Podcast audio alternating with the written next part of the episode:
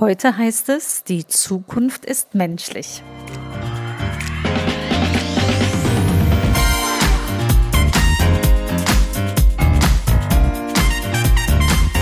Herzlich willkommen im Podcast Chancen denken, wie wir die Zukunft leben wollen. Das ist Episode 71. Die Zukunft ist menschlich. Ich bin Andera Gadeib, Digitalpionierin, mehrfache Unternehmerin und Autorin. Ich bin Expertin darin, richtig große Ziele zu erreichen, digital und analog. Immer mit dem Menschen im Mittelpunkt und für eine gute Zukunft. Wenn du wissen willst, wie du ins Tun kommst, dann hör hier rein. Danke, dass du dir die Zeit nimmst. Los geht's. Die Episode heute heißt Die Zukunft ist menschlich. Und was nimmst du mit? Erstens eine eigene Haltung zur Zukunft. Zweitens ein halbvolles Glas. Und drittens, warum es sich lohnt, optimistisch zu sein. warum heißt die Episode Die Zukunft ist menschlich? Denn eigentlich ist das der Impuls und Namensgeber des Podcasts, also Chancen denken, ist das Ergebnis meines Buches. Das Buch heißt Die Zukunft ist menschlich, ist vor zwei Jahren inzwischen rausgekommen.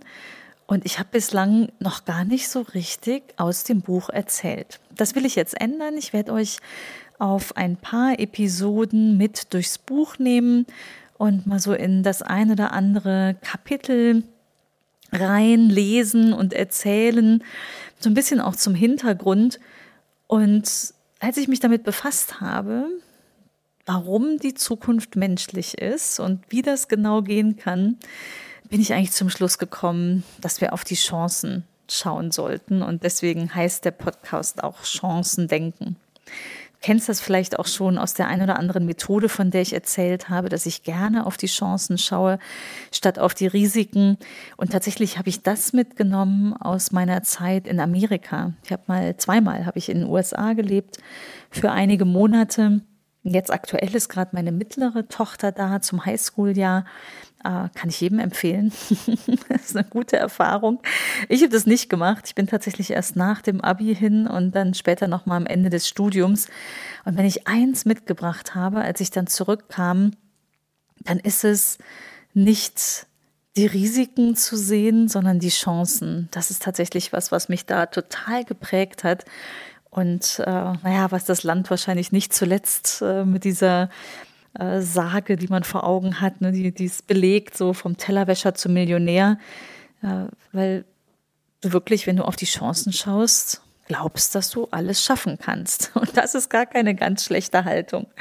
Aber wir steigen mal vorne ein. Wenn ich sage, ich nehme dich mit in mein Buch, dann beginnen wir einmal mit so einem Blick in die Zukunft. Was mich sehr inspiriert, ist immer wieder das, das ein oder andere ähm, Sprichwort oder Zitat. Und dieses hier geht so. Wenn der Wind der Veränderung weht, bauen die einen Mauern und die anderen Windmühlen. Ein chinesisches Sprichwort. Und du ahnst schon, was äh, ich dir rate, nämlich Windmühlen zu bauen, natürlich. Und das Digitale zu nutzen, um wirklich nach vorne zu gehen und im positiven Sinne Windmühlen zu bauen. Und du bist vielleicht mit mir schon mal auf Zeitreise gegangen. Lass uns noch mal überlegen oder so in die Zukunft reisen, um auch selbst eine Haltung einnehmen zu können. Und stell dir vor, wir befinden uns im Jahr 2050, also so ein ganzes Stück weit weg, fast 30 Jahre von heute. Und wir sind in einem Jahr, in dem alles digitalisiert worden ist, was digitalisiert werden kann. Das ist eine lange Ankündigung, die jetzt wahr geworden ist. Wir werden uns fragen, wo steht der Mensch? Wir schauen uns in die Augen und stellen fest, dass wir immer noch da sind, dass es sogar Dinge gibt, die zutiefst human geblieben sind und, huch, entgegen allen Vorhersagen, nicht von Maschinen übernommen wurden. Im Gegenteil, der Mensch ist hier nun besonders wertgeschätzt, mehr noch als vor Beginn der digitalen Revolution. Wie wird dieses Szenario unser Leben im Jahr 2050 aussehen? Welche Jobs wird es noch geben? Welche Tätigkeiten sind weggefallen? Welche sind neu entstanden? Auf welchen Pfad haben wir in den Anfängen des Digitalisierungszeitalters, in dem sind wir noch, unsere Kinder gesetzt, um ihnen eine bestmögliche Zukunft zu sichern? Welche Windmühlen haben wir gebaut, als der Wind der digitalen Veränderung aufzog? Du hast sicher schon die ein oder andere Episode von mir gehört, wenn du nicht gerade just hier in Folge 71 einsteigst und weißt, dass mich diese Frage der Bildung, ähm, was geben wir unseren Kindern mit, was muss in Bildung passieren, äh, sehr beschäftigt.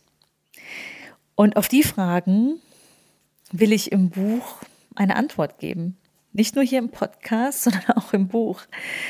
Und im Buch gehe ich zurück auf die alten Philosophen, die das Wesen des Menschen schon vor Jahrtausenden, lange vor der digitalen und der industriellen Revolution erkundet haben. Außerdem greife ich im Buch auf die neuesten Erkenntnisse der Gehirnforschung zurück und gebe eine Antwort darauf, welche Potenziale wir Menschen im Zeitalter der digitalen Revolution haben. Nicht zuletzt habe ich etliche Studien mit ein gebracht und meine Erfahrung aus mehreren tausend Interviews zu den Themen Innovation und Digitalisierung. Auch das ist dir schon ein Stück weit vertraut und jetzt hole ich dich noch einmal so rundum ab über diese und auch die kommenden Episoden. Denn im Gegensatz zu all den Horrorszenarien, in denen der Mensch keine Rolle mehr zu spielen scheint, will das Buch und ich auch in diesem Podcast einen positiven Ausblick darüber geben, wie wichtig der Mensch in diesem Prozess ist. Anhand konkreter Beispiele wollen wir uns anschauen, dass es an uns Menschen liegt, wie wir die Digitalisierung gestalten, von Mensch zu Mensch und von Mensch zu Maschine.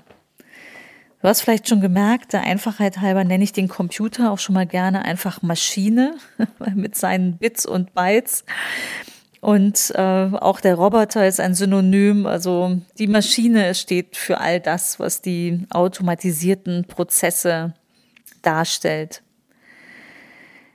Ich bin überzeugt, dass der Einzelne Teil des aktiven Gestaltungsprozesses werden kann, wenn er sich darauf einlässt. Deswegen das Chancendenken und wie schön, dass du da bist hier im Podcast.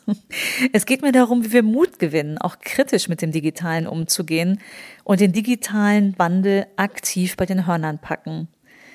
Ja, ich will, dass wir lernen, uns für die Digitalisierung zu begeistern. Du kennst vielleicht von Konfuzius lange vor unserer Zeit den Spruch, auch der weiteste Weg beginnt mit einem ersten Schritt. Das gilt für alles. Ne? Ich habe auch schon über die 1%-Methode gesprochen. Wenn wir immer wieder ein kleines bisschen besser werden, ein Prozent besser, von Tag zu Tag, von Woche zu Woche, Monat zu Monat, dann äh, bauen wir ganz schöne Kräfte auf. Und es geht immer darum, den ersten Schritt zu gehen. Und ich will dich einladen, Teil dieses großen Transformationsprozesses zu sein, der in die Geschichte eingehen wird. So viel ist schon mal klar. Und es ist eine Einladung an jeden Einzelnen, die Weichen fürs eigene Leben zu stellen, aber auch das für die eigenen Kinder oder Enkel. Denn es ist absehbar, dass die Welt unserer Kinder und Kindeskinder vollkommen anders aussehen wird als die Gegenwart. Gestalten wir diese Zukunft also enkeltauglich. Auch das sind Chancen, die sich auftun. Da bin ich felsenfest überzeugt. Und wenn ich von aktivem Gestalten des Digitalen spreche, dann meine ich nicht, dass jeder zwangsläufig programmieren lernen muss. Das ist zwar schön und ich glaube auch, dass jedes Kind eine Chance haben sollte, sich dafür zu begeistern, sprich, dass es in die Schule gehört und zwar schon in die Grundschule. Aber wenn ich aktives Gestalten sage, dann meine ich, dass wir die neuen digitalen Angebote verstehen und lernen, diese einzusetzen. Dass wir von passiven Nutzern zu aktiven Gestaltern der digitalen Zukunft werden. Und das digitale Zeitalter hat gerade erst angefangen. Und das in moderatem Tempo, auch wenn uns das manchmal gar nicht so erscheint. Die technologischen Veränderungen entwickeln sich exponentiell in der Geschwindigkeit und damit wird die Digitalisierung nie mehr so langsam voranschreiten wie heute. Auch wenn du das Gefühl hast, das ist schon ein Schnellzug, an dir der an dir vorbeirauscht, lass dich davon nicht verunsichern. Ne? Geh den kleinen ersten Schritt. Mir sagte letztens jemand, als ich ähm, aus einem Gespräch rausging, wirklich erfahrener Mensch in, in äh, ganz bedeutender Position, ähm, im äh, Bereich der Finanzdienstleistung, wirklich auf Vorstandsebene, sagte, Mensch, Frau Gadeib, ich weiß gar nicht genau, ob ich da noch, noch aufspringen kann. Das, das wirkt auf mich wie so ein Schnellzug, der an mir vorbeirauscht, diese ganze Digitalisierung. Und äh, ich kann das total gut verstehen, wenn das manchmal sich so anfühlt, als wäre das wirklich ein, ein unaufhaltbarer Zug, den irgendwie nur andere erwischen. Ich bin fest davon überzeugt, dass das nicht so ist. Also, dass das Gefühl so ist, ja, das verstehe ich und kann ich auch total nachvollziehen. Aber ich bin ebenso davon überzeugt, dass wirklich jeder es schaffen kann, aufzuspringen. Ich glaube, man braucht die richtigen äh, Methoden und vielleicht auch den richtigen Pack an, da irgendwo einen ersten Schritt machen zu können. Und dann kann das auch gelingen. Ich glaube, das Wichtigste ist, nicht einfach zuzumachen und das für sich zu, sich selbst davor zu verschließen. Denn wenn man nicht dran glaubt, dann wird es auch nichts. und all das sollte uns keine Angst machen ähm, oder in Ohnmacht versetzen. Denn ich bin sicher, es könnte der Beginn einer der spannendsten Reisen sein, die wir je gemacht haben. Vorausgesetzt, wir breiten die Arme aus und heißen diese Veränderung willkommen. Denn auch die längste Reise beginnt mit diesem ersten Schritt. Öffnen wir uns für das Thema und trauen uns, eine erste neue Entdeckung zu machen, die wir zuvor vielleicht aus der Angst heraus gescheut haben. Sei also Teil dieser spannenden Reise und gestalte sie mit. Ich will dir Perspektiven und Methoden und vor allem den Mut geben, das Thema aktiv anzugehen. Lass uns mal in die Zukunft reisen. Vielleicht hast du eine Zeitreise mit mir schon mal gemacht, vielleicht nicht. Wir stellen uns vor, es ist Abend, ich nehme auch gerade am Abend auf den Podcast. Und ich äh, will ins Bett gehen, es ist kühl draußen, ich nehme meine App zur Hand und sage meiner Matratze, wärm dich bitte vor, ich gehe gleich schlafen. Ich gehe ins schöne, muckelig warme Bett und die intelligente Matratze, die misst meine Schlafqualität. Noch bevor ich wach werde, kriegt sie mit, die äh, wacht gleich auf, sendet automatisch ein Signal an die Kaffeemaschine. Die weiß natürlich, was mein Lieblingsgetränk ist. Aktuell ein Espresso Macchiato mit Hafermilch. Und wenn ich dann noch so etwas schlaftrunken aus dem Bad in die Küche taumele, dann wartet da mein Lieblingsgetränk schon frisch gebrüht äh, in meiner Kaffeemaschine. Nur Kaffee reicht nicht über den Tag. Ich sollte auch genug Wasser zu mir nehmen. Also habe ich die intelligente Flasche. Die blinkt lustig, wenn sie merkt, dass ich hinter meinem Ziel, meinem Trinkziel zurückliege und sendet mir eine Nachricht auf mein Handy, dass ich erinnert werde, genug zu trinken. Was reingeht, muss auch raus. Im Bad wartet auf uns die intelligente Toilette. Typischerweise aus dem asiatischen Markt, da gibt's tatsächlich schon Prototypen. Und was macht die intelligente Toilette? Die misst ein paar Bioparameter, nämlich nicht nur deinen Blutdruck und Puls, sondern auch ein paar Parameter aus dem Urin, sendet diese automatisch an den Arzt. Die App gibt dir die passenden Empfehlungen, was du den Tag über an deiner Ernährung umstellen solltest, worauf du achten solltest. Und der Arzt meldet sich, falls er irgendwas Auffälliges findet, äh, im Zweifel direkt mit der passenden Therapie bei dir.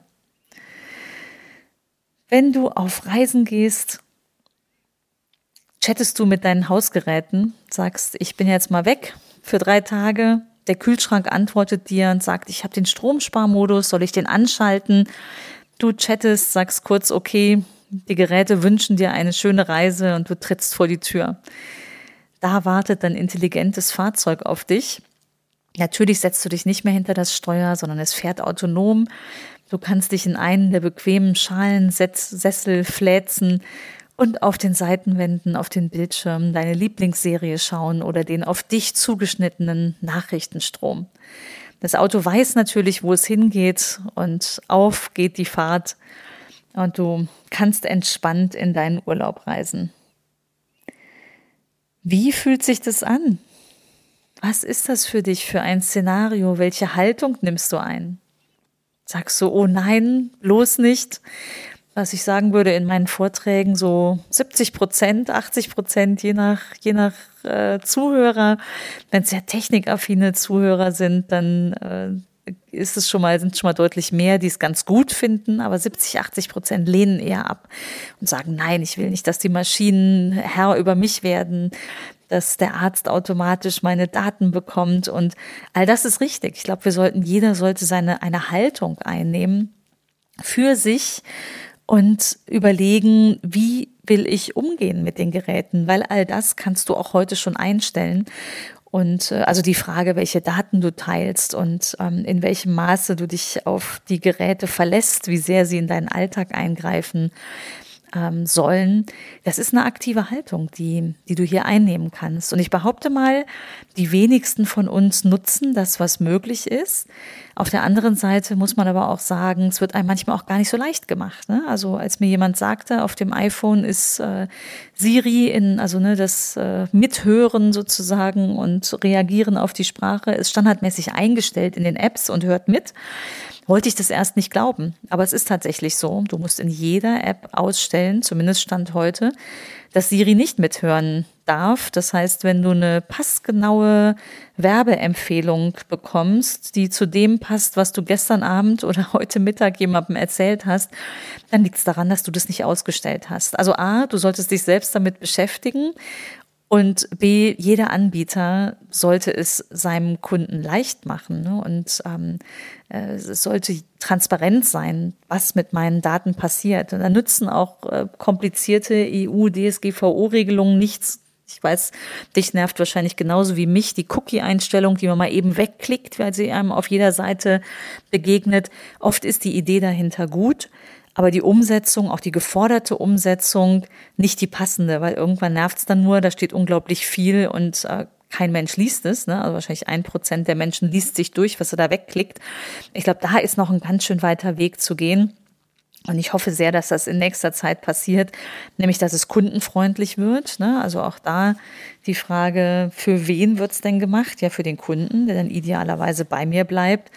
Und ähm, äh, wie ist es umgesetzt, dass ich möglichst leicht auch wirklich bestimmen kann, welche Daten ich wo teile und wie transparent ist das für mich und, und leicht zu bedienen. Also hier sollten wir Haltung einnehmen, nicht nur dazu, wie wir uns die Zukunft vorstellen, sondern sie auch selbst gestalten. Und wenn ich sage, der Mensch im Mittelpunkt, ne, du kennst das schon aus meinem Intro, dann deshalb, weil ich fest davon überzeugt bin, dass der Mensch in Zukunft genauso existiert wie heute und natürlich auch im Mittelpunkt steht. Also es wird den Menschen geben und er hat die Oberhand behalten. Und nicht nur, weil ich Optimistin bin und fest davon überzeugt bin, dass äh, uns da noch viel Zeit bleibt, ähm, aber es ist auch höchste Zeit, die Zukunft in die Hand zu nehmen. Die Dystopie von der Welt, in der die Maschinen das Sagen haben, liegt in weiter Ferne. Ich schaue wenig Science Fiction. Mir fehlt vielleicht die Vorstellungskraft, welche Maschinen im Film schon erfunden wurden, die uns Menschen überholt haben sollen. Aber ich bin von Hause aus mit der Informatik vertraut und glaube sehr gut zu verstehen, was die letzten Jahrzehnte der Digitalisierung für uns bedeuten und wo die Reise hingehen könnte. Ich kann nicht gleich zu Anfang auch beruhigen, in jedem Fall sind wir weit entfernt davon, dass irgendwelche Computer für uns denken oder gar die Weltherrschaft übernehmen. Da die Maschine vom Menschen gemacht ist, schließe ich nicht aus, dass es solche Wahnsinnsideen irgendwo schon gibt. Vielleicht auch häufiger, als uns lieb ist. Begreifen wir es also als Aufruf, uns aufzumachen und ganz wach zu erkunden, worin wir Menschen gut sind und warum es Not tut, dass jeder einzelne von uns einen Unterschied machen kann. Mir liegt wirklich am Herzen, dass jeder ein Mindestmaß an Verständnis für diese digitalen Entwicklungen hat und dass jeder auch die Verantwortung für seine eigene Zukunft und für die Gesellschaft übernimmt. Die Frage ist ja, sind wir als Gesellschaft und ist jeder Einzelne und auch die Politik bereit, die digitale Zukunft aktiv zu gestalten? Haben wir eine Vision, wie sich die Überlegenheit der Menschen auf unsere Arbeit auswirkt? Wie können wir mit den Möglichkeiten des Digitalen besser werden? Stehen wir der Digitalisierung positiv genug gegenüber? Und was muss passieren, um uns in die Lage zu versetzen, sie positiv zu gestalten? Mit jedem kleinen Schritt, jeder kleinen Antwort auf die vielen Fragen kommen wir positiven Utopien näher, der Harmonie zwischen Mensch und Maschine. Es lohnt also optimistisch zu sein, wenn wir es selbst in die Hand nehmen.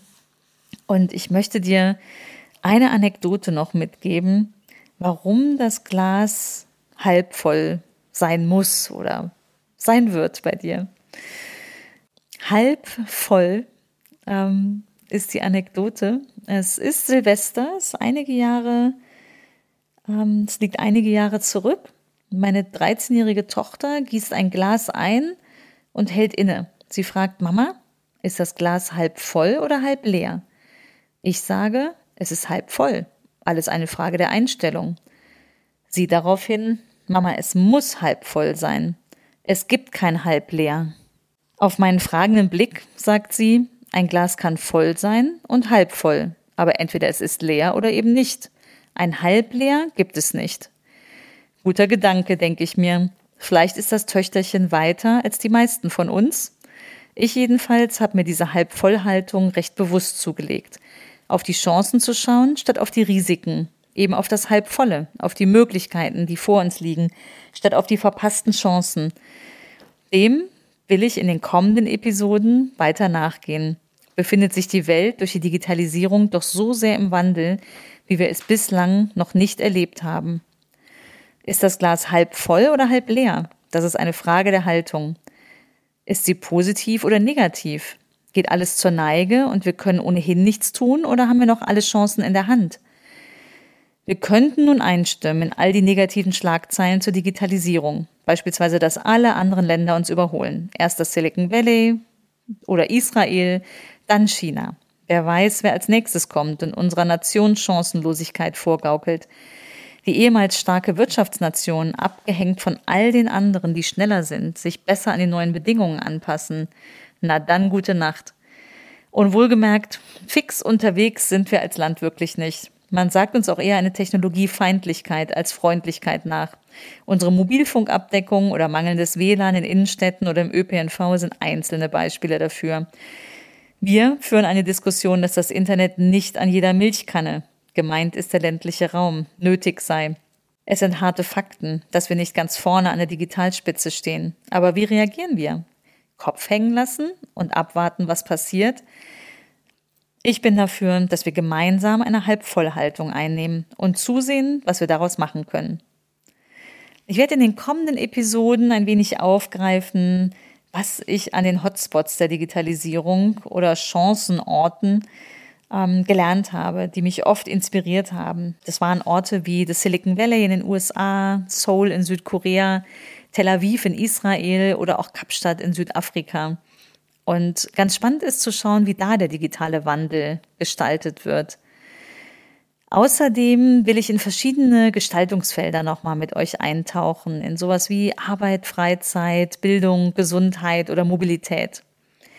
Lass uns einen Weltbürgerblick auf die mögliche Zukunft werfen. Die Digitalisierung bietet eine Menge Potenzial für Wohlstand in der Nation und es gibt viel zu tun, um diese Bewegung wieder mit anführen zu können. Es braucht die Haltung, dass wir es schaffen können, ebenso wie die notwendigen Bedingungen und Lösungsansätze für jeden Einzelnen, egal in welcher Rolle und für die Gesellschaft als Ganze. So viel für heute. Ich bin sicher, du hast jetzt eine Haltung zur Zukunft. Du siehst nur noch halbvolle Gläser und bist hoffentlich durch und durch optimistisch. In diesem Sinne freue ich mich, wenn du die Chancen ergreifst, die du für dich siehst, was du für eine gute Zukunft tun kannst. Leg los, mach einfach mal.